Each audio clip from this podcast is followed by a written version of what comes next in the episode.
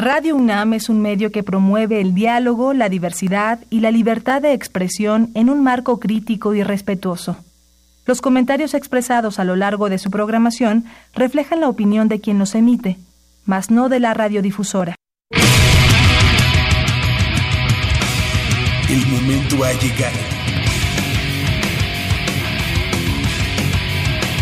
El azul y oro se apodera de tu sentido auditivo. Esto es Goya, Deportivo. Los 90 minutos del deporte de tu universidad. Arrancamos.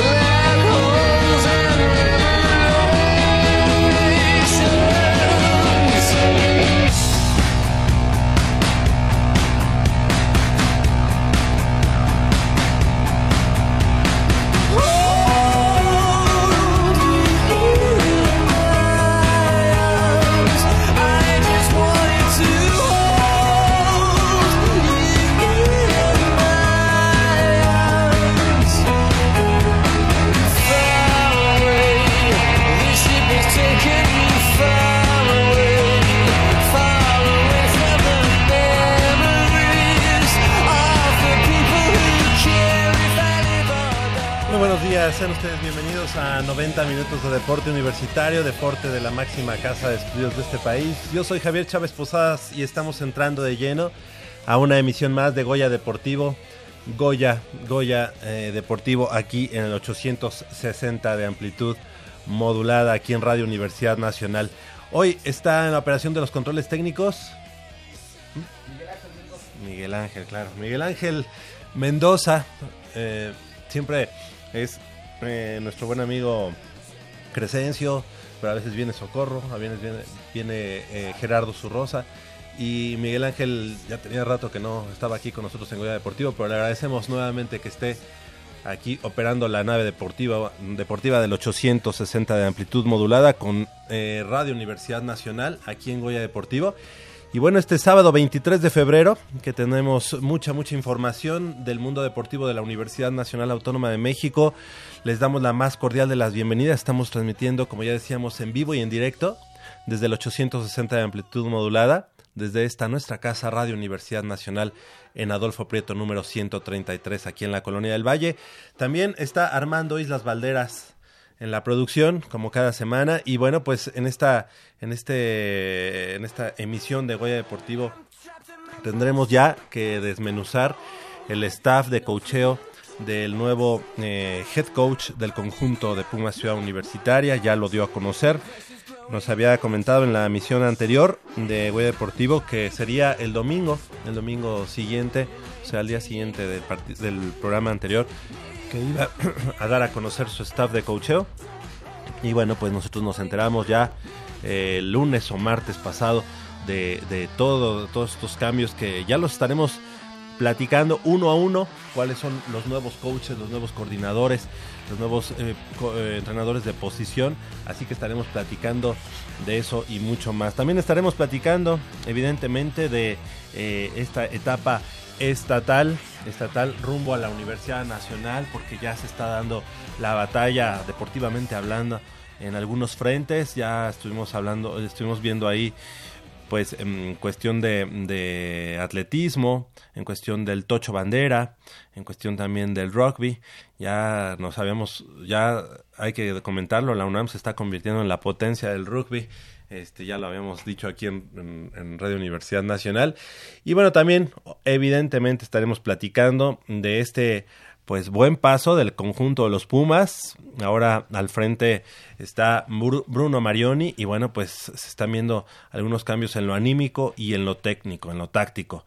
Y principalmente, pues para hablar de eso, estará en unos minutos más, pero le damos la bienvenida a nuestro compañero y amigo Leopoldo García de León. Polito, muy buenos días, ¿cómo estás? ¿Cómo, bien, Javier, muy buen día, todo muy bien, este, una buena semana, un buen fin de semana eh, pasado y ahora esperemos que este eh, fin de semana se consolide el, buen paso de Pumas, pero ya lo, ya lo comentaremos porque tienes mucha información y la verdad es que hay que darle importancia a todos los deportes Así es, así es, eh, Polito. Y bueno, pues, ¿qué te ha parecido el paso de los Pumas? A mitad de semana también un partido que parecía que tenían dominado, parecía que tenían ya en la, en la bolsa.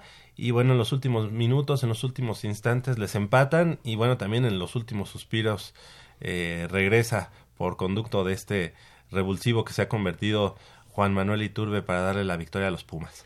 Pues mira, este yo siento que independientemente de que Pumas pudo haber finiquitado el partido, yo creo que desde el primer tiempo, eh, al no concretar o al no hacer efectivo las llegadas, eh, se fue complicando un poco eh, el, mismo, pero no se veía por dónde Leones Negros pudiera hacernos daño y sin embargo lo logró.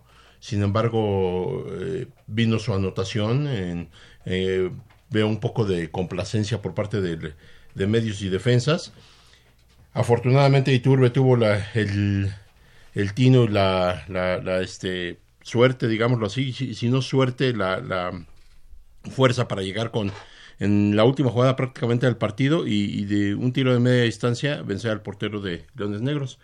Son eh, esos pequeños eh, lapsos que Pumas no debe permitirse. Eh, debe seguir jugando con mucha intensidad, debe seguir este eh, estar concentrado los 90, 95 minutos que dura un partido y, la verdad es que afortunadamente se sacó el triunfo. De todos modos, con el empate estaba, estaba asegurado el, el siguiente paso a la, a la Copa, pero no es una forma muy alentadora de sacar un, un partido, de última hora, ¿verdad? Porque se nos pudo haber este, complicado un poquito. Pienso que esos, digo, esos lapsos no deben de existir. El, el equipo debe de, de estar concentradísimo. Eh, si no más de 90 minutos, 100 minutos, 110 minutos, no digo, no sé, lo que dure un partido. Y eso no nos lo podemos permitir porque nos puede costar eh, un marcador adverso eh, con rivales de mayor potencial. Seguro, seguro. Pues eh, vamos a, antes de iniciar con, con, toda esta información del mundo deportivo de la Universidad Nacional, vamos a hacer en breve una, una pausa pero vamos a, a, regresar ya con toda esta información que tenemos ya en el tintero 5536 8989 y más adelante abriremos la línea telefónica para que nuestros amigos nos llamen y participen con nosotros. Son 8 de la mañana con 13 minutos, estamos en Goya Deportivo, no le cambie.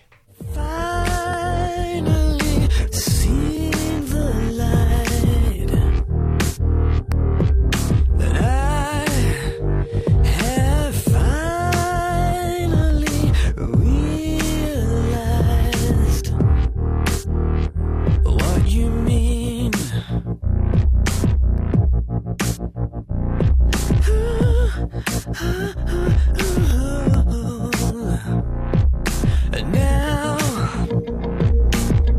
I need to know is this real love or is it just madness keeping us afloat?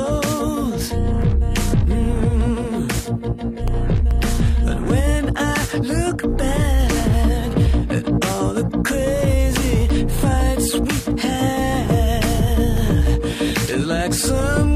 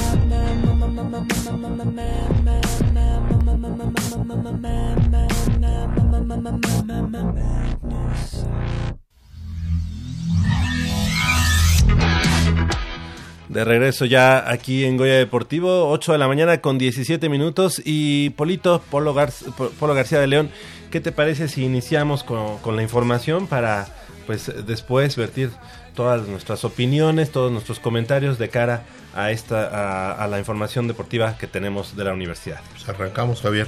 Claro que sí, es que dos metales de plata y un cuarto sitio fue la cosecha de la ciclista universitaria Yareli Acevedo Mendoza durante la Copa Federación de Pistas celebrada en Aguascalientes del 8 al 10 de febrero, con miras al Campeonato Panamericano Juvenil de Ruta y Pista 2019 a celebrarse eh, en Puebla el próximo mes de julio.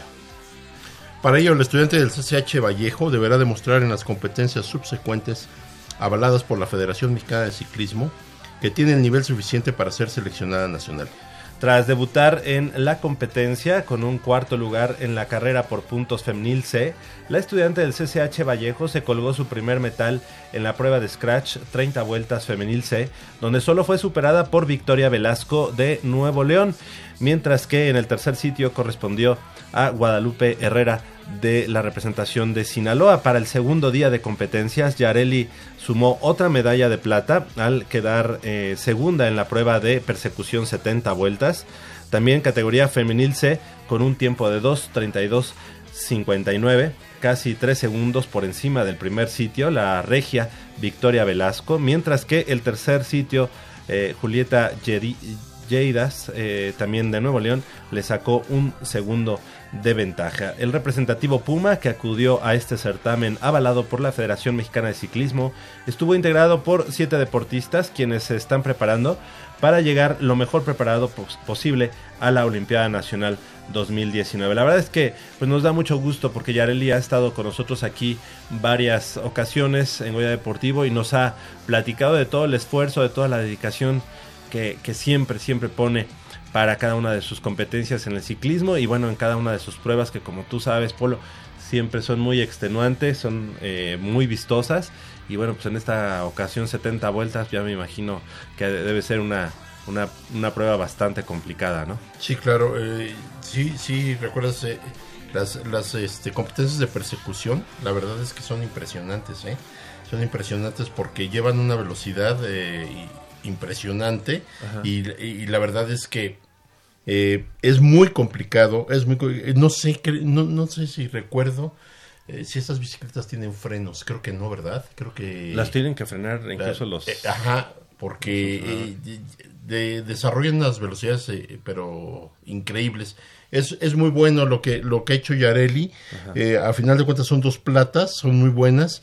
Este qué lástima que por ahí no se, no, no se obtuvo la de oro, pero bueno, siempre ganar eh, o siempre estar en, los, en, el podio es, importantísimo y en este caso para la Puma eh, nos da esperanzas de que en las siguientes competiciones todavía se logre un, un, mejor papel, ¿no? Que este fue buenísimo, pero esperemos consiga en algún podio el oro.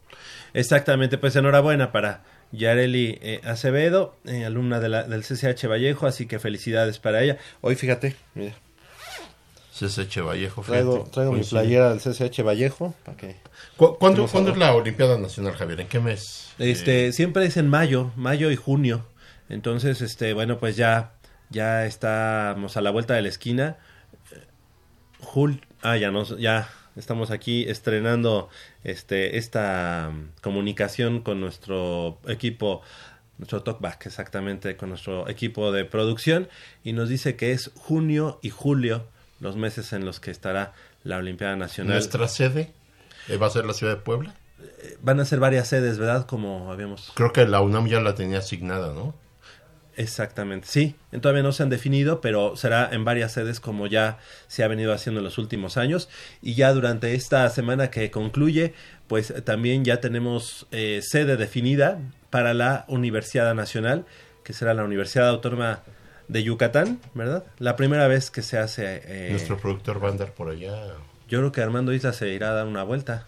O le daremos este, ese trabajo a Emiliano Alvarado como le... Ah, de veras, Como eran allá por Mérida. Corresponsal de lujo ahorita. Corresponsal ya de, planta en Mérida, en, el infierno de Mérida. Oye, y que bueno, pues también yéndonos de la parte deportiva también a la parte académica, una de las cuestiones o de los de las últimas noticias es este pues la creación de la de la Escuela Nacional de Estudios Superiores Campus Mérida de la Universidad Nacional que ya está pues a marchas digamos, no marchas forzadas, pero sí está ya en un buen nivel de construcción, ya van a un 40% de construcción y nuestro rector, el doctor Enrique Graue, hace unas semanas estuvo por allá en las, lo que serán las instalaciones de la ENES Mérida. Nos da mucho gusto que la Universidad Nacional esté pues tocando territorios que siempre han sido de la universidad, porque siempre hemos tenido em, presencia en esos estados, pero ahora ya de una manera mucho más eh, focalizada y mucho más fuerte, ¿no? Pues sobre todo, Javier, la universidad cada día eh, abre más escuelas, abre más centros de investigación, tanto dentro del país como fuera del mismo, y eso habla de la grandeza de la institución, de los intercambios eh, académicos, culturales y sobre todo del interés de la universidad por ser una universidad que tenga, mm, digamos, eh, ya se haya globalizado como todo en, esta, en estas épocas. Qué importante, qué interesante es que la universidad suene por todo el mundo. Qué importante, qué interesante es que los alumnos eh, em, eh, que tienen nuestra, nuestra universidad tengan la oportunidad de irse a hacer algunos cursos diplomados eh, a, diferentes regiones del mundo, ya no solo del país. Pero es un orgullo que cada vez que se abre un, una escuela o un centro de investigación en, dentro del, de México, este, cada día vemos la demanda que tiene la universidad en, el país y lo importante que es para el país tener eh, un respaldo como la UNAM. Fíjate que me, ya me tocó eh, tener la, la, suerte de conocer eh, pues la ENES de Morelia. estuve allí hace pero el año pasado eh, tuve la oportunidad de, correr ahí la, la, la carrera de 8 kilómetros que hacen cada año. Este, muy bonita, unas instalaciones muy, muy padres. me dio mucho gusto conocerla ya a fondo en esta carrera. Eh, también la Enes León, la que está en León, que también tuve la oportunidad ya es de, las más nuevas, ¿no? La de León. La de León, sí, y también muy, muy bonita, con instalaciones de primer nivel, eh, también en, en, la parte deportiva. Eh, ya también con una comunidad muy, este, pues ya muy arraigada, que, va, que ya va creciendo cada vez más. Y cuál más, eh, bueno, obviamente la que está en Juriquilla, que es en Querétaro, que esa ya está, ya, era como un campus, ¿verdad?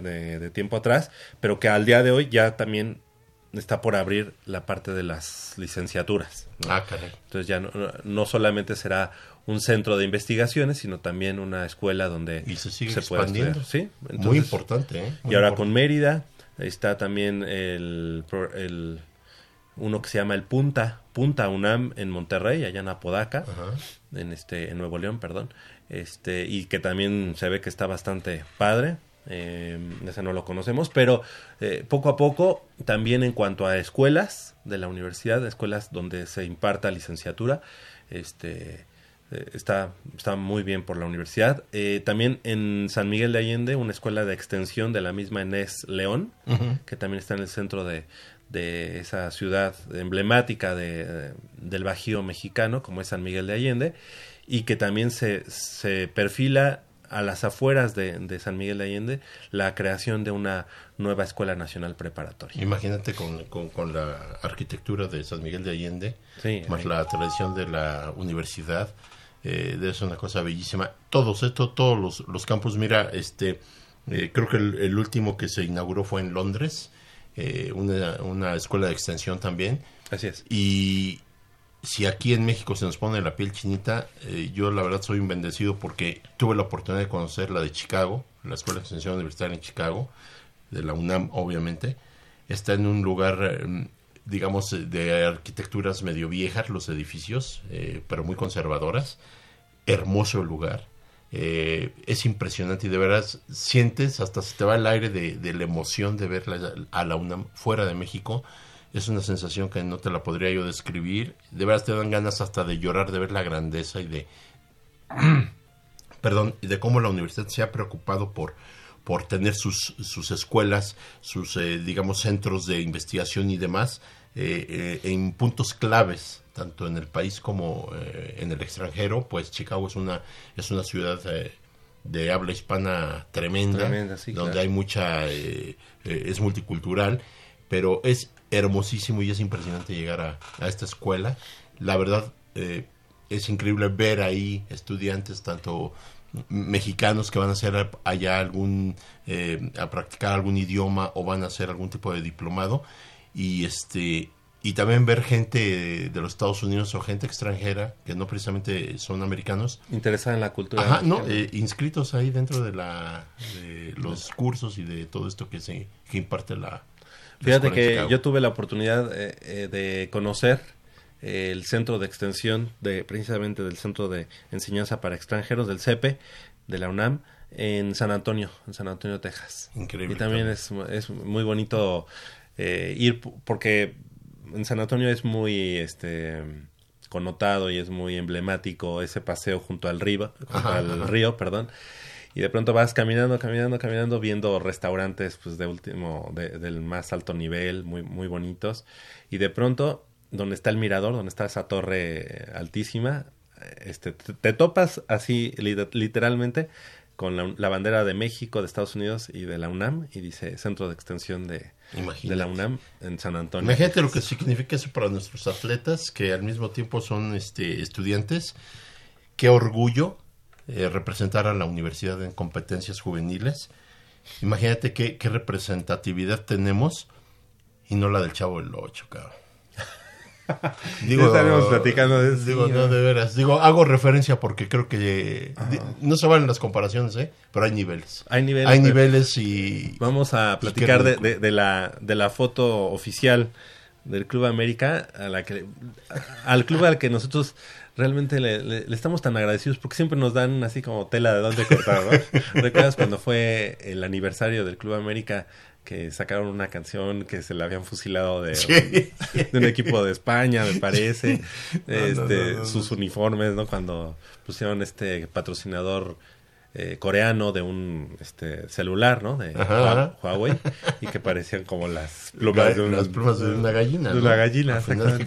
Entonces, ahora que sacaron el jersey eh, que parece como de presidiario, que es no, lo que jersey es naranja, Ajá, ¿no? ajá. Este, y ahora es el, el jersey eh, ¿qué es? Eh, conmemorativo al chanfle, ¿no? Sí, Grandes es- personajes de, de Digo, la con todo mexicana. respeto para nuestros este, eh, queridos amigos que se dedican a la limpieza de la ciudad. Sí, con todo Este, respeto, claro. ah, también se pueden sentir este, un poquito ofendidos porque ese color les pertenece a ellos. Claro. Y es, un, es una... Es emblemático, ¿no? además. Y además es una, este, digamos, una actividad muy, muy profesional la que ellos hacen. Y lo abren. Es muy digna. Claro. Y este y yo creo que no se vale que un equipo este sí, así. pero digo es fabuloso. Digo el comparativo por eso cuando cuando hablan de la grandeza de un equipo ellos se basan en, en el número de dicen que tienen como 20 mil campeonatos no sé cuántos creo que hasta los las coladeritas las cuentan como campeonatos.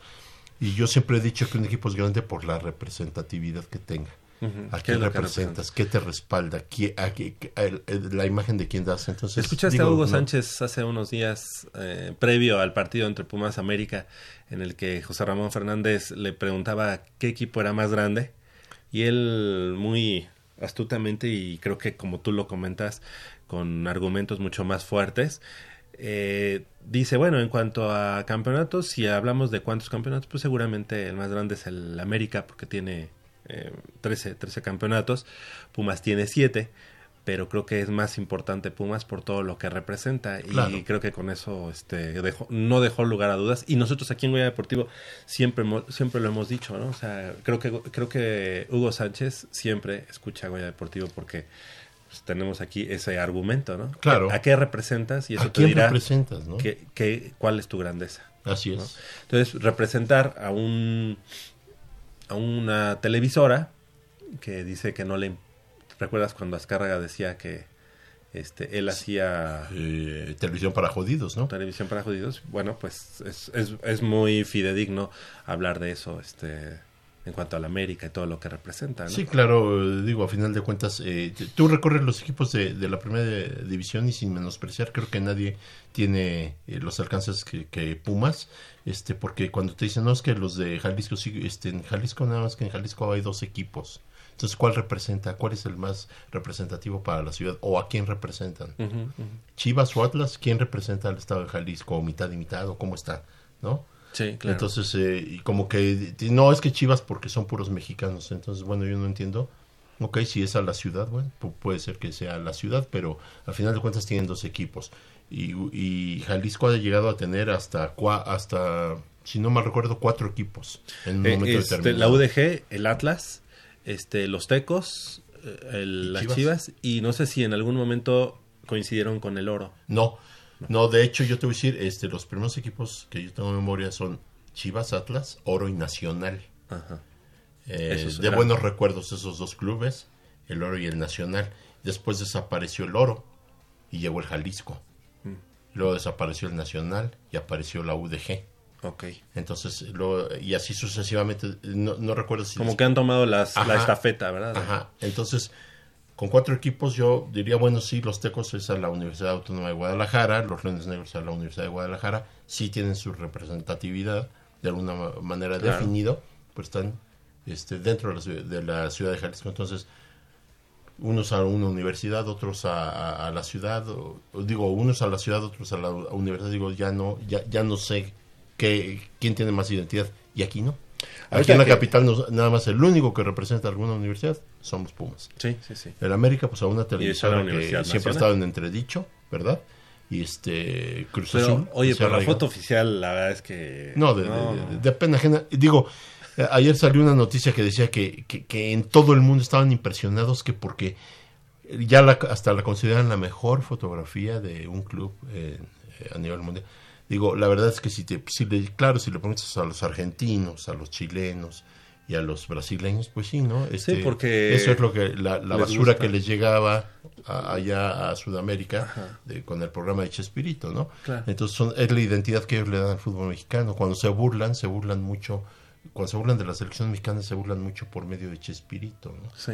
Entonces, porque ese es el referente que, que se tiene. Tristemente, ¿no? Tristemente porque sigue... Hay muchas más cosas, no estamos de o, sea, eh, quitándole valor a Chespirito, tendrá su, su nicho en cuanto a gusto, ¿verdad? A la gente a la que le guste y es muy válido pero no es la cultura nacional como tal. ¿no? no, no, no, para nada, para nada. digo, si hablamos de eso, pues obviamente el alcance que tiene la Universidad Nacional y la penetración que tiene hacia Centro y Sudamérica, por no decir el mundo, es mucho mayor porque muchos sudamericanos han venido y vinieron durante los primeros años del de, siglo pasado a estudiar a México precisamente porque se sabía que era la, la, universidad más importante y al día de hoy sigue siendo la más importante de Iberoamérica. Sí, Sí, sí, sí, definitivamente. Pues así las cosas. Bueno, eh, vamos a seguir con lo que nos, lo que es nuestro foco aquí en el deporte y es que un total de 101 gimnastas alumnos de la UNAM y dos más pertenecientes al programa de extensión universitaria participaron en el Festival Nacional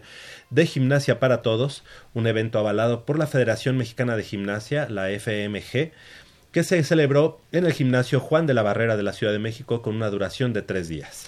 En este evento se realizan presentaciones en grupo donde muestran su creatividad y originalidad, pero no se realiza competencia alguna y todos los equipos son premiados, ya que su esencia es la práctica de la gimnasia por placer, además de ser una modalidad incluyente para todas las personas que realizan actividad física sin importar la edad. El penúltimo día eh, se celebró la gala de gimnasia de la FMG, el suceso estelar de este festival en el cual los equipos participantes estaban distinguidos por tres diferentes categorías, blancos que son los principiantes, los azules que son intermedios y los rojos que son avanzados. Entre los mejores exponentes del país participaron seis equipos de la UNAM, la Prepa 5 que, fue, que estuvo eh, con los blancos, eh, el equipo de Ciudad Universitaria en el azul y los halcones de Prepa 9 en el rojo, así como halcones de Prepa 9 en el azul y guerreras universitarias en el blanco y el grupo combinado azul eh, de la UNAM, así que también ese participó. Dos de los equipos de la UNAM participantes en este Festival Nacional de Gimnasia para Todos, Halcones de la Prepa 9 Rojos y Grupo Combinado UNAM Azul, participarán en la Gimnastrada Mundial 2019 que se celebrará en Austria del 7 al 13 de julio próximos, un certamen que se celebra cada cuatro años. Así que enhorabuena, enhorabuena para estos gimnastas universitarios que bueno, pues ya dieron de qué hablar y ya no, no, no nada más en esto gimnasia para todos, sino que a nivel internacional en el gimnasio. Qué bueno que trascienda. A mí me agrada mucho esto de que es una, una modalidad incluyente para todas las personas eh, de cualquier edad, no importa la edad, ¿no? Sino la destreza,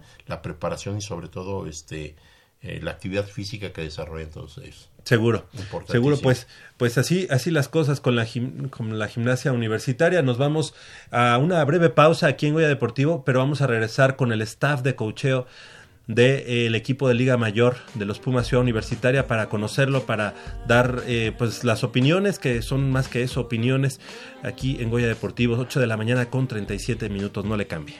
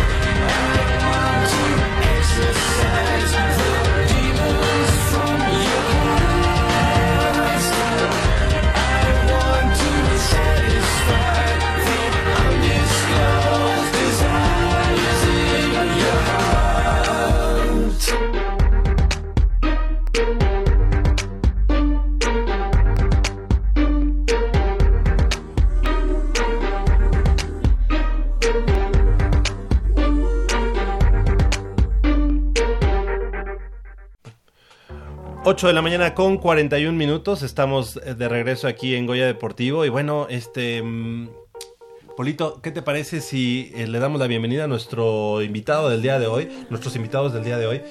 Eh, y es que pues nos da mucho gusto eh, tener nuevamente aquí en Goya Deportivo eh, a nuestro buen amigo Renato González Carrillo. Él es editor de la revista El Buen Toque. eh, egresado o, ya- o estudiante todavía. Egresado, egresado de la carrera de comunicación allá en la facultad de Ciencias Soci- Políticas. de Ciencias Políticas en la Facultad de Ciencias Políticas y Sociales. Él es editor de la, de la revista El Buen Toque.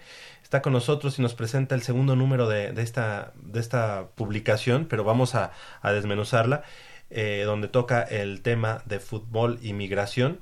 Y también le damos la bienvenida. Muy buenos días, si te gusta Hola, hola. presentar. Eh, soy Santiago Isusi, soy parte del, del consejo editorial del Buen Toque. Bienvenidos, bienvenidos Gracias, a ambos. gracias. Por estar con nosotros, Renato. Buenos días. Buenos días. Sí, eh, como ya habíamos venido alguna vez a, a- Goya Deportivo. Fue previo platicar a, a, a un, a un, con- a un congreso. congreso. Exactamente. El congreso que hicimos eh, para pensar el fútbol previo al Mundial entre la UNAM y la Ibero. Eh, y como, como vimos que hubo mucha respuesta, eh, se acercaron un promedio de 100 personas a las mesas que organizamos en ambas universidades, eh, decidimos que era momento para sacar un espacio físico en el que ese tipo de temáticas en torno a la reflexión del fútbol desde la sociología, la política, la economía, tuviera un lugar para, para seguir eh, pues expresándose, ¿no? Encontramos en la decidimos que una revista eh, trimestral eh, en la que pudiéramos eh, empezar a hablar de estos temas sería era, era el lugar ideal. ¿no? Entonces nos juntamos académicos, historiadores, eh, escritores, poetas, de una gama amplísima que, les gusta el fútbol y visto desde su, desde su propio ámbito, pues también eh, le daba un, un, un salto de calidad importante y decidimos lanzar esta revista. El primer número lo sacamos en noviembre, recogía las memorias del Mundial de Rusia, eh, todos los debates en torno a, por ejemplo, cuando Francia sale campeón en, en ese país se empiezan a, a retomar un montón de debates en torno a la inmigración, eh, a la multiculturalidad, a la composición étnica de la, de la selección francesa. Lo mismo con Croacia, con la presidenta que se volvió muy famosa por ir con las peleas de fútbol a los palcos, pero que tenía una cara distinta en la política interna croata, muy similar a la de Donald Trump en Estados Unidos, por ejemplo. Ese tipo de debate lo recogimos y, y salió un, un número muy bonito. Para este segundo número de febrero, es trimestral, como ya les platicaba, eh, decidimos abordar el tema de la migración. Eh, desde noviembre mismo, eh, la caravana migrante en, nuestro país pasó dejando huella y una serie de debates que en nuestro país debían recogerse. Decidimos que el fútbol también era un vehículo para hablar de, esos temas y precisamente por eso comenzamos a reunirnos otra vez, eh, eh, tanto historiadores, académicos, contactamos a gente del Colegio de la Frontera Norte que está mucho más eh, apegada en a- con estos temas y, y salió un número precioso nuevamente, ¿no? Ya eh, además de la parte académica, la parte de crítica eh, social, política, eh, incluimos la, la parte que nos gusta, la, la- a lo mejor la más este vívida para, para la- el aficionado común que es el culto al fútbol, ¿no? Eh, lo que significan las playeras, eh, las colecciones, los escudos, lo que representa, todo ese tipo de, de debates se recogen y, salió un- una combinación excelente entre la cultura futbolística y por otro lado el abordaje académico del fútbol.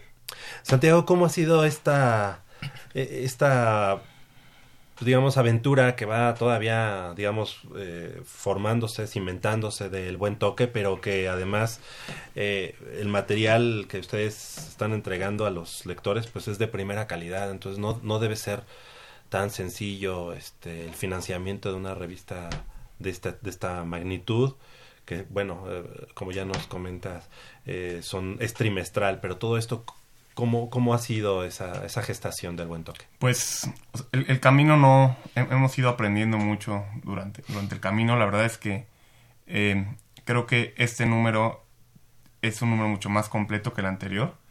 Eh, lógicamente iremos, iremos mejorando y, y avanzando, pero eh, me parece que eh, la, la revista va bien, va, va en buen camino. Y eh, si bien sí, co- como mencionas, no, no es fácil aventurarte a sacar una revista impresa, eh, hemos, hemos tenido mucho eh, apoyo de, gente que, se ha, le ha gustado la revista y nos ha mandado textos muy emocionada. Eh, ahora con este segundo número nos pasó igual. Eh, hemos recibido muchas felicitaciones y mucha gente muy interesada en, participar en, en el próximo número. Entonces la verdad es que ha sido, no, ha- si bien ha sido difícil, los, los, la- nuestro público, la gente que nos está conociendo, nos lo ha hecho mucho más fácil porque ellos se nos han acercado a nosotros, les ha gustado la revista, entonces eso nos hace la, la tarea también mucho más fácil, ¿no? Porque cuando tienes un público que le gusta lo que estás haciendo, pues se te acerca y al mismo tiempo ellos se vuelven difusores de, de esta revista de, de culto futbolístico. ¿Cuál es tu formación, Santiago? Yo soy politólogo del ITAM. Ok. ¿Cómo, ¿Dónde es donde converge ese eh, fanático del fútbol y se convierte también en... o, o do- dónde converge el fanático con el científico, digamos, social, eh, político en este caso, del fútbol? Pues pareciera que no hay, eh, podríamos creer que no existen e- ese, ese espacio de convergencia, pero justamente el, abordaje que da la revista es que es mucho más amplio de lo que creemos, ¿no? De lo que pareciera. El fútbol es un deporte que mueve masas, que tiene una parte política, tiene una parte cultural, tiene una parte social y que genera política, ¿no? Entonces el fútbol eh, sí puede ser estudiado como, pues finalmente es un fenómeno social, entonces todo científico social puede aproximarse al fútbol de una manera académica. Eh, como, eh, como bien mencionaba Renato, hay artículos en esta revista que tratan la migración y el fútbol, que pues, la migración es eh, un fenómeno social importantísimo y que el fútbol tiene mucho que, que decir a partir de la migración. Entonces sí hay espacios de, de convergencia entre la academia, en este caso, en mi caso, la, eh, la ciencia política y el fútbol. Y cada vez me parece que estos espacios eh, hay más que decir, ¿no? Están poco, poco explorados y, y hay mucho que decir. Seguro. Fíjate que vamos, te voy a, le- voy a hacer una referencia y ustedes lo saben, muchachos. Este, ya hasta hubo una guerra, acuérdate, en Centroamérica, un partido Honduras-El Salvador. Eh, obviamente a nivel selecciones provocó que, que se desatara una guerra. O sea, tocó ya los aspectos eh, políticos entre dos países. Y el fútbol no solo está inmiscuido en la política, como dicen los, los chicos, y en lo económico y en lo social. El fútbol está inmiscuido en todo. En cu- cualquier ámbito que tú uh, toques, el fútbol siempre tiene algo que ver. Por ejemplo, eh, tú puedes eh, encontrarte a la persona con los problemas más graves que te puedas imaginar, y sin embargo el fútbol en algún momento le disipa o le hace olvidar por momentos los problemas que trae encima y lo distrae, lo, lo, lo, lo- le quita un poco la presión a esa situación. A ese grado llega el fútbol. O sea, ya es un eh, es un deporte que ya no envuelve lo que es nada más el fútbol cancha, ¿no? Eh, envuelve ya todo, tocaron la cuestión política, socioeconómica, todos los aspectos. Te juega el fútbol la gente más humilde, como la portada trae una... Me encantó la portada por el tipo de balón que, que, que- que viene en la fotografía, pero te lo juegan hasta con bolsas de papel o bolsas de plástico hechas baloncito para jugar, desde la gente más humilde hasta la gente con mayores recursos, ¿no? Y todo, todo tiene una relevancia. ¿Qué- ¿De qué te habla ese fenómeno? De que puedes estar en la peor de las crisis y el fútbol puede unir o también puede separar, ¿no? Y culturalmente en cada país implica hasta ciertos eh, costumbres, reglamentos, o cómo lo podríamos llamar, este eh, pasos a seguir, no lo sé. En los países este, islámicos es difícil aceptar que las mujeres entren a, a ver un partido de fútbol, aunque parece ser que ya está habiendo un poquito de apertura. Pero es impresionante. Entonces, cuando a mí me dice Pato que Renato, junto con todos los muchachos chicos que participan, tienen una nueva revista, piensas en cualquier revista, de momento, sin haber, sacar una revista, pues piensas en una revista de fútbol convencional. No, cuando todo, cuando ves el tipo de, de, de, de, publicación. de publicación que te están presentando, la calidad trimestral, cuántos temas puedes investigar en tres meses, plasmarlos, y le das otro enfoque al fútbol, es importantísimo para que la gente también, al leerla, se involucre un poquito más en los problemas que tenemos y sobre todo en el conocimiento de los mismos. Hay gente o habemos gente que creemos que eh, nada más eh, dedicarnos a ver, a practicar un deporte, eh, nos aislamos de todo el mundo y, creemos que no hay problemas fuera o que no nos debe de importar cómo está la situación en nuestro país, cómo está la situación en nuestra colonia, en el barrio, donde quieras. Esta revista es incluyente. ¿Y a qué me refiero? A que te, esta relación que, que nos platica Renato, donde el fútbol está implícito en cualquier actividad de la vida, es interesantísimo. Entonces, a la gente que tenga la fortuna de comprar esta revista, lo que va a hacer se va no solamente a empapar un poco más de lo que es el fútbol como deporte, sino se va a empezar a involucrar un poquito más en la problemática que tenemos en México y en el mundo. A mí me encantó este, este número. Mira, no conozco el primer número, Renato, pero este número está, ayer que lo empecé a leer, me, impactó porque tocas unos temas maravillosos, bueno, todos, ¿no? Todos los chicos que, que aquí participan, y de veras le das un vuelco al fútbol desde otra perspectiva. A mí me encantó eh, eh, la publicación, de veras, y yo quisiera que nos platicaran todavía más porque veo que hay unos reportajes que en la vida pensé yo llegar a ver, ¿no? Y la verdad, por ejemplo, eh, el hecho de, de la historia de aquí de que este el Tata Martino es, es fanático de Bielsa. Estamos hablando sí de, de, dos entrenadores de mucha historia. Pero, ¿qué tanto conocemos de ellos? ¿Por qué el Tata Martino está al frente de la selección y qué esperamos de él según sus antecedentes? Detalles como estos son los que tenemos que conocer. Oye, y, esta parte de fútbol y migración, que es el tema central eh, eh, para México, pues tiene que ser muy importante, porque no se podría entender el fútbol nacional sin eh, precisamente toda esa ola de españoles que llegaron producto de la guerra civil y que en su momento pues pusieron aquí las las bases para que el fútbol hoy sea lo que es el fenómeno social. Pero al día de ¿Eh? ah, bueno, los ingleses, ¿no? Sí, bueno, si nos vamos. Mineros, ¿no? Sí. pero, cuando el profesionalismo salta en México es con la llegada de los, españoles. Por prueba de ello los equipos que existen, ¿no? El Marte, las Asturias, todos ellos, ¿no? Sí. Ajá. Eh, este, viene contemplado todo ese tipo de, migración, o sea, se, observa también en la... Precisamente, lo, interesante de, este número, a diferencia del, pasado, que, eran como más historias aisladas, este tiene una narrativa que va desde el principio al fin, ¿no? Entonces, eh, comienza un, un, doctor especialista en migración del Colegio de la Frontera Norte, introduce este, esta temática, ¿no? ¿Cómo llega el fútbol? ¿Cómo llega el fútbol a México a partir de la migración? Después tenemos una colaboración de un académico del Colegio de México, que ahorita está haciendo un doctorado en Chicago, que precisamente hace una etnografía de un equipo de migrantes que se fundó hace 30 años en, en Chicago en una liga de indoor soccer, que se llama el San Rafael en honor al poblado en Michoacán donde, de donde venían todos los integrantes. Y cómo durante 30, 40 años, que sea de, de, lo que desde cuando se hizo el equipo, pues cuando se fundó, se han modificado las relaciones eh, sociales internas en el mismo equipo. Eh, antes los que los primeros jugadores pues, seguían hablando español, era como la forma de trasladarse a su país momentáneamente.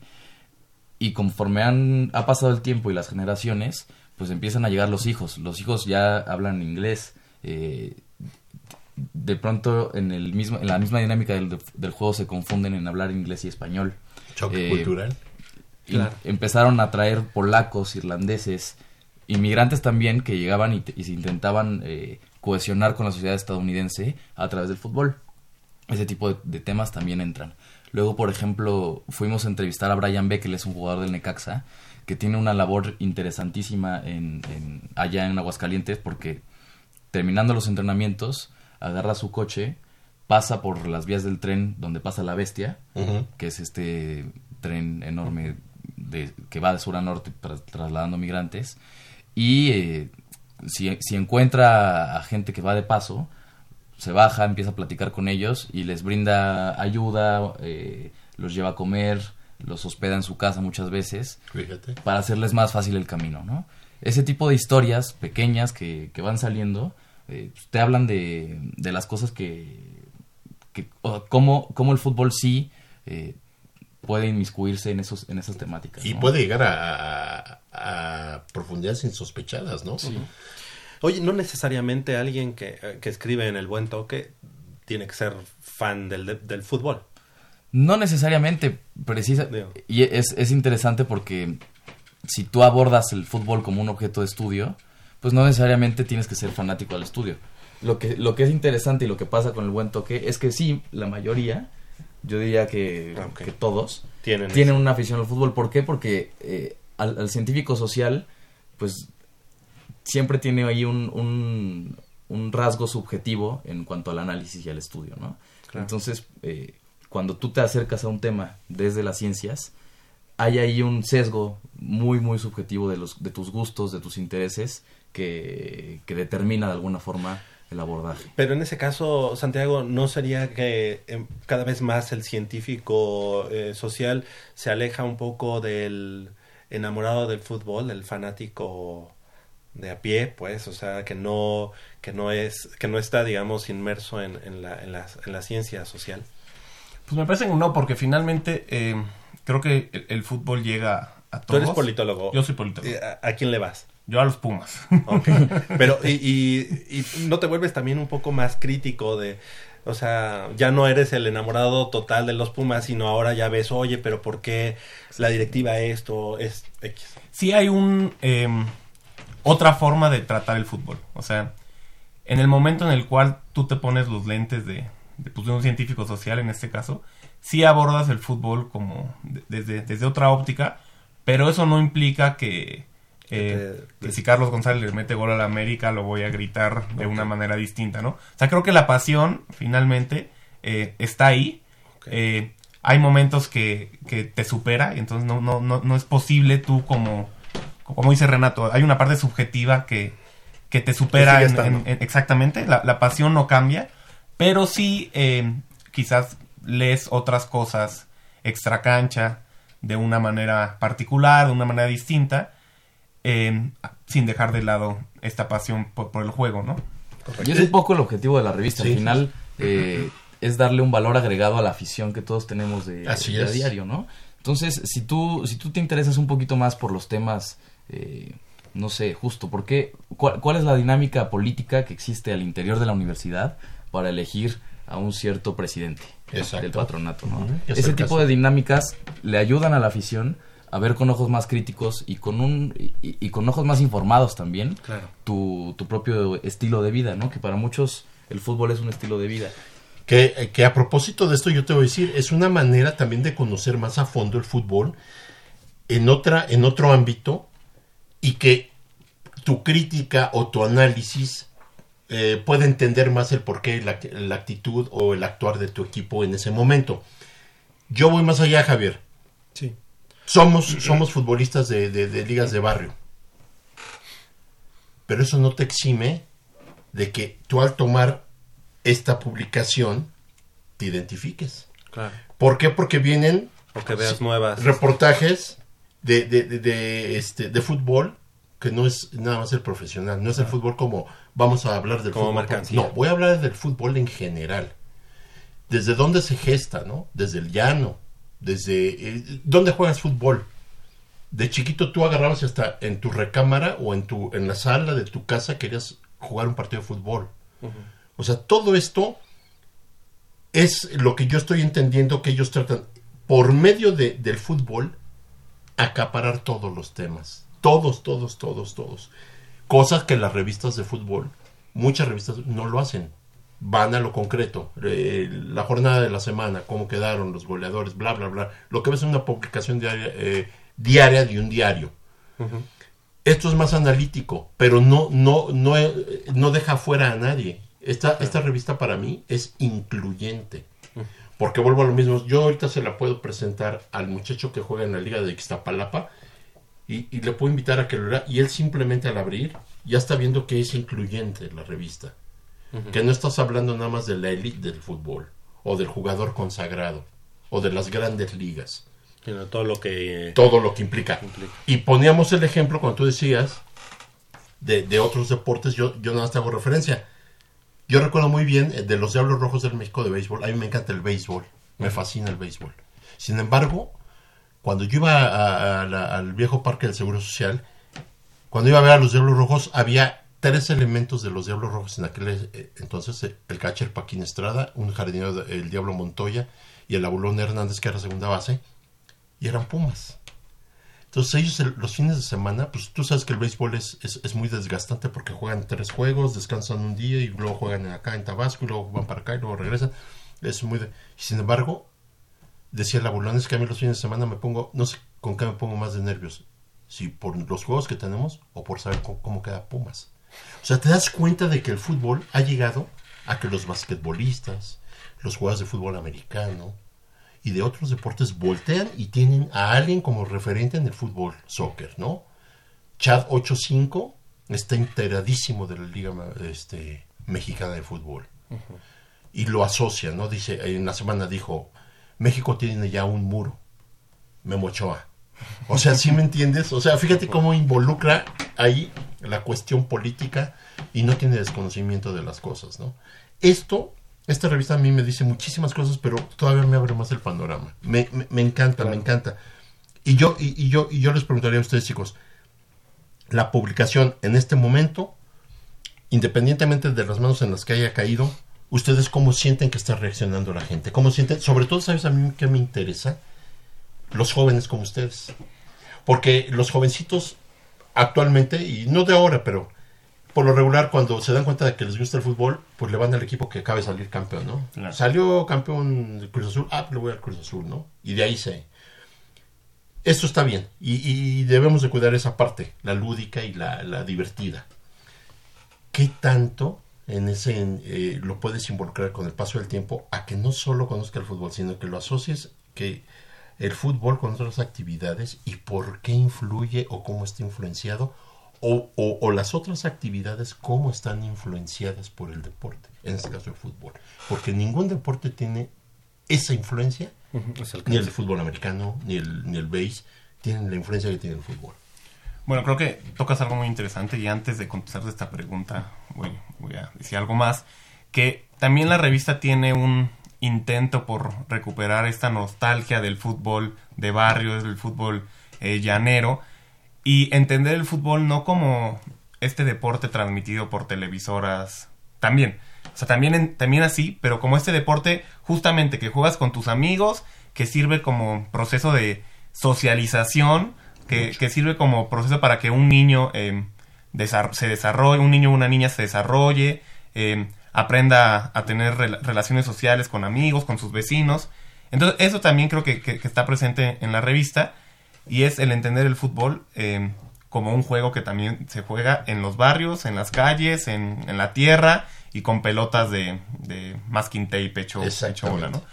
Y creo que también, justo por eso, porque se aborda el fútbol no solo como este negocio multimillonario, ha tenido tan, tan buena recepción el fútbol y es, es una de las razones por las cuales, eh, como tú dices, ¿no? Un niño que le va a un equipo se puede interesar, puede empezar a, a documentarse un poco más de lo que está detrás del- del fútbol, porque la revista combina muy bien, me parece, eh, los dos aspectos, ¿no? Pone, ponía el ejemplo Renato, a lo mejor un niño que le va al Necaxa, cuyo ídolo podrá ser Brian Becker, es un jugador que admira mucho, pues es una buena oportunidad para ver el- el- el- un jugador que, que, que tú ves cada, cada fin de semana, eh, al cual tú eh, le entregas todo tu, tu aliento. Lo y todo tu- tocar. Exactamente. Entonces, es, es tú leyendo sobre tu ídolo te das cuenta que no solamente es una persona que juega fútbol los fines de semana, ¿no? Exacto. Sino que es una persona que hace una labor social, Eso que es. está ayudando a, a personas migrantes que le están pasando realmente mal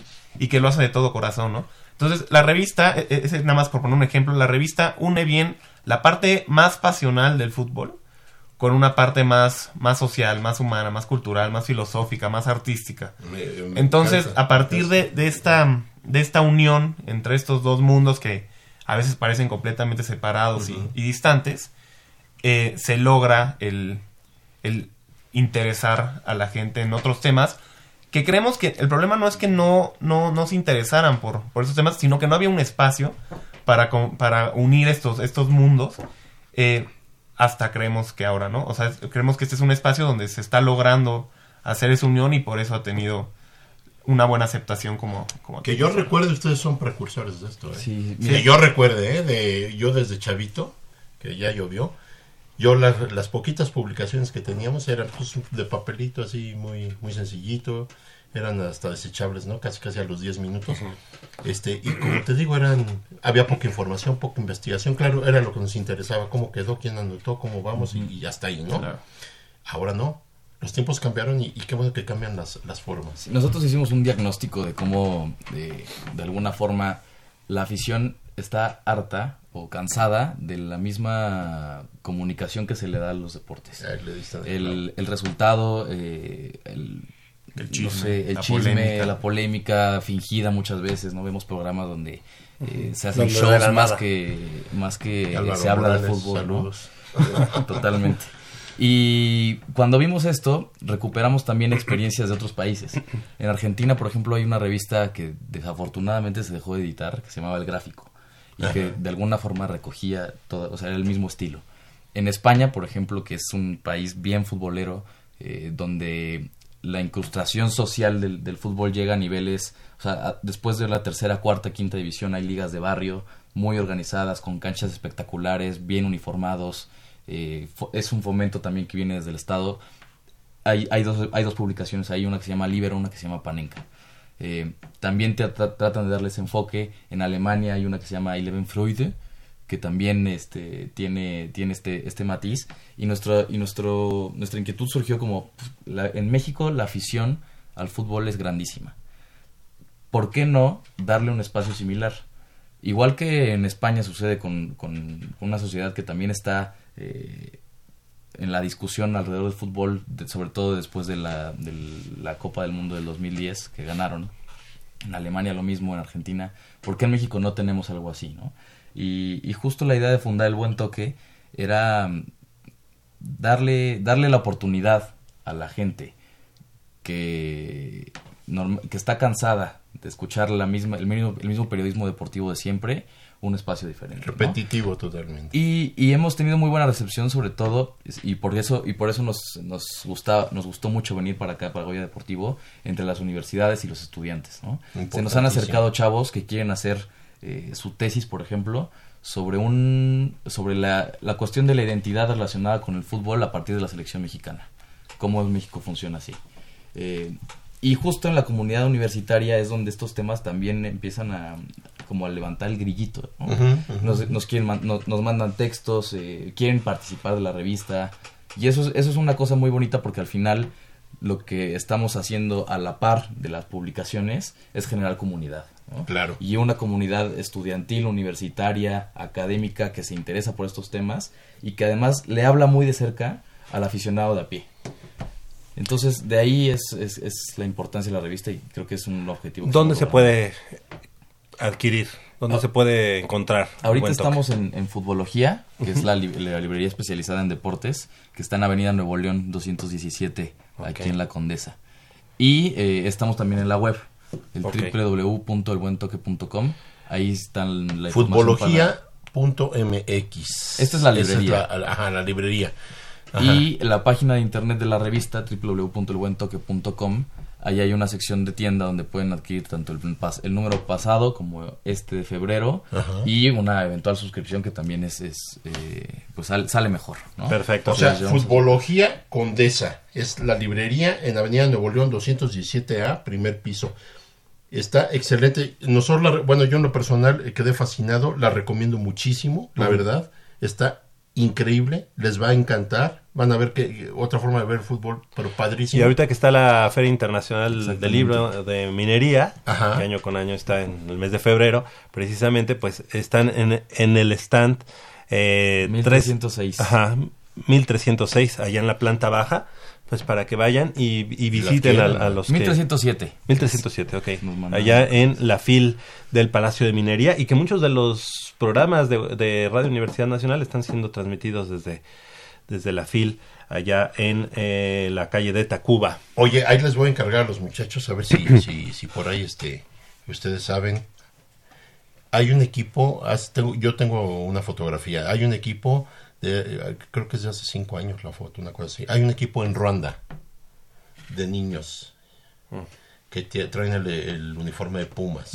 Cuando, el Pu- cuando Pumas traía este el, el- la playera de marinerito que le pusimos Ah, nosotros, yo creo que ya tiene más años. Y alguien de aquí, se- según hasta donde creemos eh, o, o pensamos, eh, alguien de aquí de, de- del club, eh, los, los equipos, Padrino.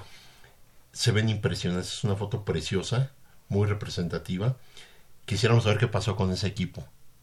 A ver si se puede Es buena saber algo. historia, es buena Esa es una. Y la otra, en una liga de, de en Alemania, si no me equivoco, de la Volkswagen, en Alemania, hay otro equipo de jóvenes, ya de su edad o un poquito más grandes, que de trabajadores, de hecho, que están este, uniformados con el, con el uniforme de los Pumas. Digo, hago referencia de los Pumas porque pues es eh, el equipo que Por más hago, ¿no? Pero, a ver, digo, tantos colaboradores que tienen, qué gusto, de verdad. Ojalá nos echen la mano para saber algo. Y de los equipos en México, ahorita que vi tu playera del Betis, que está preciosa, la verdad, el ver está padrísimo. Este, del Nacional de Guadalajara, del Oro de Guadalajara, son equipos. uf, Bueno, oye, y, y digo, 60s. ya obviamente un poquito más para acá, pero que ahora tuvimos la oportunidad de volver a ver a los Leones Negros. A los Leones Negros ¿no? de Unos viejos ya- conocidos, ¿no? Ajá. Que, eh, que hay El que equipo decirlo. que nació grande. Ajá, y que, y que tres subcampeonatos, ¿no? En su Sí, historia y pues, que... acuérdate en el Azteca. Por eso, contra Pumas ganaron contra el América cero. y contra el Puebla. Sí, no, era un equipazo, ¿eh? Era un equipazo de Leones Negros. Traía unos brasileños impresionantes en esa época. Cada, cada club tiene una historia preciosa. Y ¿eh? que hoy en día, bueno, pues los Leones Negros, que fueron, a- al contrario de los Pumas, sino que fueron bautizados eh, por los por el equipo de fútbol soccer, ahora el equipo de fútbol americano de la UDG y que está en la conferencia blanca de la UNEFA, son los, los Leones Negros. Y que los Leones Negr- Negros quisieron hacer algo similar al Puma de, ah, De con su león, ¿no? Que también se ve muy bonito, por cierto. Sí, en su, en su momento incluso tuvieron un, un logotipo bastante grande, Sí, igual sí, que, la, sí, que los tecos. Sí. También tuvieron- tenían su, Su teco horrible. Bueno, era, el institucional, ¿verdad? Sí. Pero era el, el- No era el de los tecos, que era, Era el de los que tecos, decía eh. UAG ab- abajo y era así un rectángulo, ¿no? Este, de manera vertical. Eh, amigos, pues los queremos, les queremos agradecer que hayan estado esta mañana con nosotros. Eh, la verdad es que suena bastante, bastante bien estar en contacto cada que tengan un número y que lo vengan a presentar aquí en Goya Deportivo, salvo lo que nos diga nuestro productor, pero si ustedes no tienen ninguna objeción, pues ojalá lo podamos hacer. Renato González Carrillo, muchas gracias por haber estado esta mañana con nosotros y bueno, pues la invitación queda abierta aquí. en Sí, Goya claro que sí. Ahí nos encuentran también en las redes sociales. Eh, ahí hay unos bueno, vínculos, imágenes que también remiten a, a la página web que tenemos y de alguna forma pueden encontrar la revista. Lo que, lo que queríamos hacer cuando decidimos que la revista fuera impresa era fomentar también eh, no el acercamiento el, el acercamiento al papel, ¿no? Porque son textos largos, son textos que, que requieren tiempo para saborearlos, para masticarlos y, y, y quedártelos. Y por eso también es trimestral, porque eh, dar- darte el tiempo de, de consumir estas historias, ¿no? Pero en la web estamos presentes, en Twitter nos encuentran como arroba el buen toque, en Facebook como el buen toque FC y en Instagram como guion bajo el buen toque. Ahí para que, para que interactúen con nosotros. Y, y sí, al final estos, estos objetos que casi casi eh, nuestro objetivo es que se vuelvan de colección y que hablen de forma temporal. Eh, el fútbol y la, migra- bueno, la migración desde hace 200 años es un tema del, que, del cual se puede hablar y si tenemos una referencia en una revista de cultura futbolística, pues qué, qué mejor, ¿no? Claro. Y, y sí, muchísimas gracias por el espacio, cuenten con nosotros, aquí estaremos eh, viniendo cada tres meses a platicar de, los nuevos te- de las nuevas temáticas que, que puedan surgir. Seguro, claro y, que sí. y sin duda aquí estaremos. Los esperamos aquí en Goya Deportivo. Santiago y Susu, ¿lo dije bien? Y Susi. Isusi. Isusi. Isusi. Muchas gracias por haber estado esta mañana con nosotros. ustedes. ¿De dónde es tu apellido? Eh, Vasco. Vasco. Perfecto. Politólogo del ITAM. Del ITAM, exactamente. Yo Pero los Puma. quiero felicitar. Pero Pero Puma. Puma. Pero sí que- Puma, sí, pero sí, sí, Puma. sí, sí. Yo, yo los quiero felicitar, Renato, Santiago, la verdad, un trabajo excelente, una presentación impecable y sobre todo los temas. Y recordar que es eh, bienvenido todo lo que sea lectura en, un país que poco se lee. Yo creo que es bien importante introducir, eh, es otra de las formas de introducir a la gente que poco le interesa la lectura. Van a ver que se van a divertir, pero sobre todo se van a documentar muy bien y van a conocer de otras cosas que son importantes para el desarrollo y eh, personal y social. La verdad es que vamos a estar 14 minutos más aquí en Web Deportivo. Los invitamos a que se queden con nosotros, vamos a, seguir con, con el sí, Claro. Este, los invitamos a que nos llamen al 5682 eh, 2812 para que se lleven tres pares de boletos para el día de mañana. Pumas enfrentando al conjunto de León.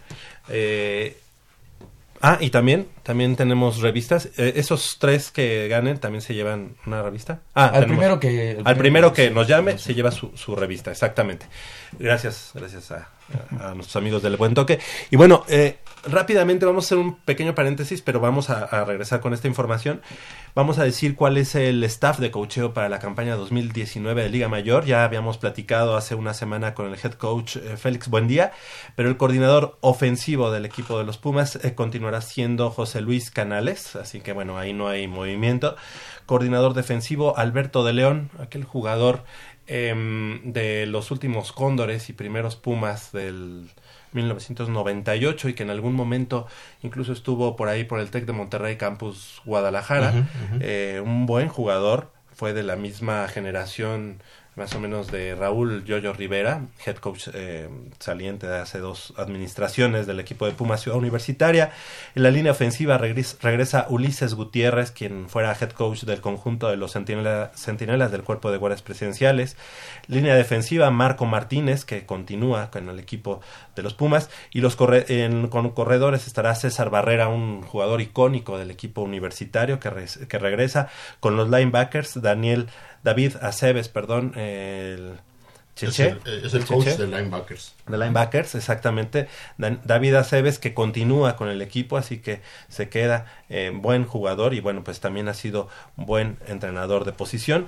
Andrés López con los receptores en los backs defensivos estará Carlos Munguía y el preparador físico Jonathan Barrera, un, jugador también icónico del equipo de los Pumas Ciudad Universitaria y que bueno, obviamente sabemos de esa preparación física que él eh, personalmente hizo en los gimnasios, este, pues toda una trayectoria en los gimnasios. La verdad es que Jonathan Barrera eh, despunta por ser un buen preparador físico para el equipo de los Pumas Ciudad Universitaria. Estaremos desmenuzando la próxima semana cada uno de los coordinadores, cada uno de los coaches de posición y bueno, estaremos platicando de eso la próxima semana. Y bueno, pues retomando eh, el, fútbol, eh, buen polo. ¿Cómo ves el partido de mañana? ¿Cómo ven eh, nuestros invitados el partido de mañana? León, que bueno, la verdad es que yo no sé cómo el Cruz Azul dejó ir a este jugador Ángel Mena. Ángel Mena, ¿no?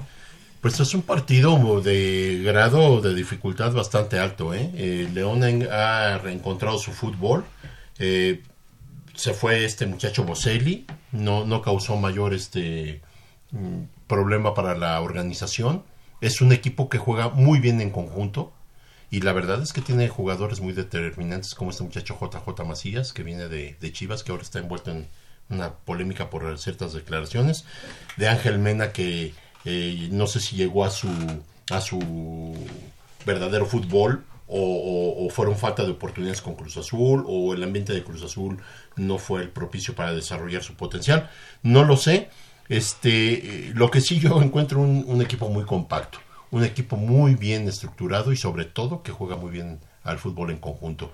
Pumas tendrá que salir a hacer lo suyo, Pumas tendrá que volver, eh, como lo está haciendo, a retomar las bases y sobre todo eh, ir mejorando este fútbol que ahora Bruno Marioni le quiere dar, que si yo sí veo un cambio sustancial, Pumas ya no tiene miedo de salir a jugar los partidos de fútbol, Pumas no sale a jugar precavido, Pumas sale a proponer, pero a la vez también sale a, darle ciertas variantes al juego como va transcurriendo el mismo. Y lo vimos el, el juego pasado que fue un triunfo muy importante ante, un, ante el rival odiado deportivamente hablando y sobre todo eh, con el antecedente de la semifinal entonces Pumas yo creo que el, primer paso firme que se dio fue olvidar eso, eso ya fue, esta es otra historia y, empezar a retomar valores. La cantera, parece ser que ahora los muchachos canteranos les, les salió el sol para todos, porque estamos teniendo una, una defensa totalmente canterana que mañana repite por la lesión de Arribas ahora entre semana y yo la veo muy consolidada. Faltan detalles, faltan ciertas cosas, pero los veo muy bien. No sé ustedes qué opinen. Yo veo un partido muy fuerte, muy, muy, muy difícil, pero sí confío en que Pumas pueda sacar un buen resultado. Eh, ¿qué, qué tanto Bruno Marioni ha sido la parte del revulsivo, este, la parte mental? ¿Y qué tanto también la parte técnica, táctica? Justo a ese, a ese punto iba. Eh, cuando ves los casos de Pumas, que es un equipo que de alguna forma tiene malos resultados, no se encuentra en la cancha, y con el cambio de un entrenador se modifica toda la estructura y las dinámicas internas para que empiecen a ganar y retomen los resultados, te das cuenta de la importancia del estado anémico de los jugadores y de Así cómo es. una persona que eh, ganó títulos en Pumas, que sabe transmitir y que de alguna forma siente el ADN de, de los colores, eh, puede cambiar por completo la cara de un equipo, ¿no? Es un, el, el partido de mañana contra León es interesante porque son dos equipos enrachados y cuando se encuentran dos equipos enrachados normalmente son buenos partidos. Eh, además, eh, tenemos eh, a Carlos González que honestamente momento, ¿eh? tiene exactamente está, está en un gran momento. Nos hace olvidar falsos ídolos pasados y, y además justo como que este este retomar la nueva dinámica de- del fútbol universitario con, con Bruno Marioni al frente, pues da para, da para ilusionarse tanto en Copa, que ya quedamos en tercer lugar, eh, en un- una buena posición y en una llave accesible, como en la y liga. que la, la siguiente llave, bueno, digo, vamos paso a paso, ¿verdad? pero Sí. como buen aficionado Ya empiezas Pumas ya empiezas así como que, bueno, y si le ganamos y entonces luego vamos contra... ya hasta lo tienes este, agendado casi. Sí, sí. Este, se da como para, para así ilusionarse. En la, en la Copa, eh, bueno, en la Copa y en la Liga. Ahorita que, que tocaba ese tema, eh, Santiago, esta parte de, de haber neutralizado a, a Nicolás Castillo, que hubiera sido pues como un balde de agua fría para la afición y para todo el ambiente que se creó, este, un gol que no, que no llegó de Sí, sí, sí. ¿Qué, qué opinas? Pues creo que vimos a un Castillo que fue una sombra de lo que había hecho. Fue un tanto el ego también de Claro. meterlo a fuerza por parte del Piojo. Creo que, yo, yo creo que fue un error del, de, de Miguel Herrera in- ponerlo de inicio y ya, si lo pones de inicio, no haberlo sacado a la mitad del partido. Creo que también fue una decisión un poco el, el ya no sacarlo para protegerlo de, la reacción de, de la afición. Pero creo que vimos un, un Castillo que no brilló en la cancha, no, tu- no creó oportunidades, no generó fútbol. Y, y por el otro lado, como dice Renato, un Carlos González que, que brilló, ¿no? Entonces, sí, creo que, em, que Marioni supo, supo neutralizarlo bien. En, en- en parte eso y en parte no, no estaba bien, pero neutralizó toda la, a, a la América en, en conjunto, ¿no? No solo fue Nicolás Castillo.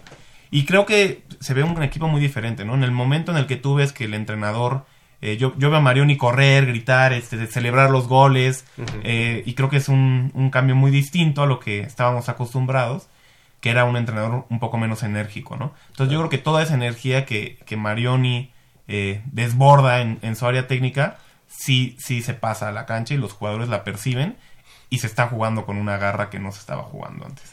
Polo, algo importante, en el- la jugada del gol, quien gana el cabezazo es obviamente Carlos González, pero a quien se lo gana es A Nicolás, Castillo. Sí, sí, Nicolás Castillo tiene Es esa- una doble... Eh, lo que pasa es que, que Carlos González entra de fuera, o sea, no, no, no, no- a la hora del, del tiro de esquina no está dentro precisamente de, de entre el área grande y, y el área chica, está un poquito afuera y entra, pero era la asignación de Castillo porque él era el que estaba, digamos, fue por zonas. Qué paradójico, ¿no? Sí, ¿no? Qué ironías de la vida. Sí. Ahora, yo te voy a decir, el, el juego para mí se decide en la media cancha.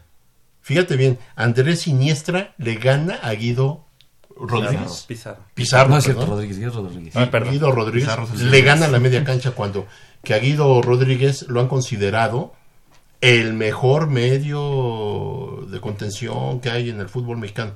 Pues Andrés Siniestra le gana la partida pero de calle, ¿eh? Entonces ahí Pumas es donde eh, retoma, digamos, la fuerza para darle proyección a la delantera y, y darle una cierta tranquilidad a la defensa o jugar un poquito más organizados. Definitivamente el planteamiento de Marioni fue perfecto, los jugadores se aplicaron, tuvimos nuestros riesgos, obviamente, y a final de cuentas se, logra sacar el partido. Un partido muy importante, tanto por el rival como por los puntos, ¿no? Si no, eh, yo, si vamos ver este juego, yo casi prácticamente lo, me sentía fuera de liguilla. Porque yo ya no vería por dónde, ¿verdad? Y por el envío anímico que viene, ¿no? Claro, ¿no? Lo que viene es, eh, es lo más importante. Ojalá, esperemos, Pumas, eh, repito, mañana se preocupen más por lo que ellos tienen que hacer a la perfección que por lo que les ofrezca León, ¿no? Ah, sabemos que es una cancha difícil para, para cualquier eh, contrincante. Sí, y hablando también del, del, partido pasado, porque al final fue el domingo y no habíamos tenido en Goya Deportivo la oportunidad de hablar del Pumas América, la historia de Nico Castillo eh, en un abordaje casi literario es una de las... Eh, sí, sí tiene un, contenido muy, muy especial para abordarlo desde la traición, ¿no? Eh, si bien sabemos que es, que es un futbolista profesional y que, y que en la industria, pues e, eso, el, la fidelidad o el amor a, la camiseta pasa a un segundo plano, para, para Pumas y para su afición sí tenía una importancia crucial, ¿no? Sobre todo no tanto por lo que desempeñó en la cancha, que sí metió muchos goles durante el tiempo que estuvo acá y que y, algo, de alguna forma nos ayudó en un momento de, de, crisis. El hecho de irse después de haber dicho todo lo que dijiste y regresar a la América, después regresas y tu primer partido es contra los Pumas en Ciudad Universitaria, con todo el ambiente que se creó. Y, y, y en la banca rival tienes a un ídolo de Pumas, que también fue delantero, que también hizo muchos goles, que estuvo un año y medio eh, y, que, y que de alguna forma también se consolidó como un ídolo, pero la diferencia fue que él sí ganó campeonatos, que tuvo el respaldo de la afición durante mucho tiempo, el cariño, a pesar de que se fue a otros equipos, estuvo en Toluca, estuvo en Atlas, estuvo en Pachuca. El recuerdo de Bruno Marioni en Pumas es muy distinto. Imborrable. Y yo no me acuerdo haber escuchado palabras de Marioni, hablar sobre su amor a los Pumas o la... No. él lo demostraba en la cancha. Y esa, esa diferencia y ese tipo de historias que, que se contrastan llegan a un punto máximo un domingo a las 12 en Ciudad Universitaria cuando se enfrentan, ¿no? Y entonces ser testigos de, ese, de esos momentos, de alguna forma, tienen, tienen un, un matiz mucho más profundo del que le podemos dar. Y sabes, este, todo este telón, o sea, este, todo, todo, todos los ingredientes se, se juntaron, ¿no? El telón que tuvo a bien sacar la, este, Rebel. la Rebel, todo eso. Eh, además una tarde pues, en la que el sol cayó a plomo, todo, todo, todo se, se juntó. Pues estamos llegando al final de esta emisión. Los ganadores son Dionisio Cruz, él se lleva además la, la revista de El Buen Toque con mucho gusto mañana se la llevo, Luis Silva y Marcos Pineda. Ellos mañana de 11 a 11.15, justo en la pagaduría, en el costado sur de la torre de rectoría, eh, justo enfrente del mural, la Universidad del Pueblo, el pueblo a la Universidad de David Alfaro Siqueiros, 11 a 11.15. Ya, nos, ya estamos llegando al final de esta emisión. Miguel Ángel, eh, Mendoza, Miguel Ángel Mendoza en la operación de los controles técnicos, Armando Islas Valderas en la producción y de este lado del micrófono nos despedimos. Santiago, muchas gracias. Gracias. ¿Cuál es tu pronóstico para el día de mañana? Yo creo que 2-0 ganan los 2-0, perfecto. Renato González, muchas gracias por haber estado esta mañana. ¿Cuál es tu pronóstico? Yo creo que ganamos 3-1. 3-1, perfecto. Leopoldo García de León, gracias. 3-0, Javier. ¿3-0? 3-0, Muy bien, yo soy Javier Chávez Posadas. Les agradezco el favor de su atención. Yo creo que el día de mañana ganamos dos goles a cero. Y bueno, seguimos en caballo de Hacienda, ¿verdad? sea por los Pumas, venga. Nos escuchamos el próximo sábado con 90 minutos de deporte universitario, deporte de la máxima casa de estudios. Hasta la próxima.